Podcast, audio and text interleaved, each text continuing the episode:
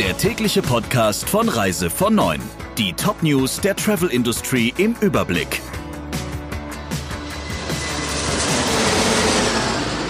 Ich bin Jennifer Hess. Einen schönen guten Morgen.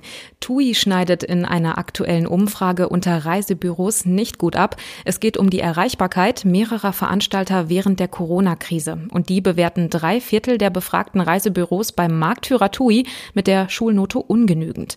Am besten hat Schau ins Land Reisen abgeschnitten. Das Fachportal FVW meldet, dass rund ein Drittel der knapp 1200 Reisebüros dem Duisburger Veranstalter die Note sehr gut oder gut gegeben hat. Richtig unzufrieden waren 18 Prozent der Befragten mit der Arbeit von Schau ins Land. Und auch für die Kreuzfahrtreedereien ist das Ergebnis wenig ruhmreich. 44 Prozent der Reisebüros haben die Erreichbarkeit von AIDA Cruises mit mangelhaft oder ungenügend bewertet. Bei TUI Cruises waren es sogar 51 Prozent. Bei den Rückerstattungen für Ryanair-Tickets hakt es. Marketingchef Dara Brady sagt, dass die Airline von der Anzahl der Rückerstattungen für abgesagte Flüge schlichtweg überrannt wurde. Dazu kommt, dass das Team in der Corona-Krise verkleinert werden musste. Im Fokus-Interview hat Brady die Zahl der Passagiere, die bis jetzt betroffen sind, auf 25 Millionen geschätzt und das Buchungsvolumen auf 750 Millionen Euro. Der Prozess der Rückerstattungen sei von den Abläufen her sehr kompliziert. 90 Prozent der Fälle, die per Ryanair-Website direkt gebucht wurden, werde man aber bis Ende Juli abgearbeitet und rückerstattet haben, heißt es. Der Ryanair-Manager übt aber scharfe Kritik an Online-Plattformen wie lastminute.com, über die Ryanair eigentlich nicht vertreiben will, deren Buchungen die Airline aber laut EU-Recht dulden muss.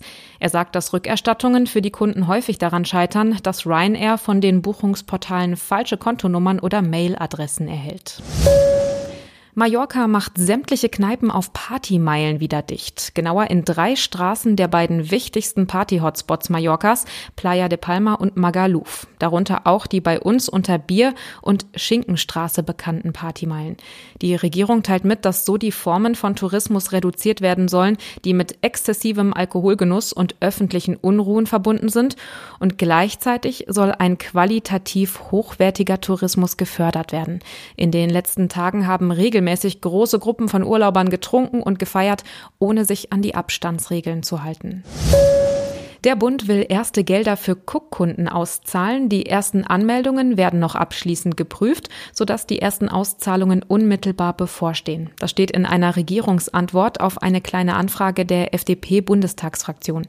Bisher wurden etwa 76 Millionen Euro Entschädigungsforderungen gestellt. Insgesamt rechnet die Bundesregierung aber mit einem maximalen Forderungsvolumen von mehr als 225 Millionen Euro.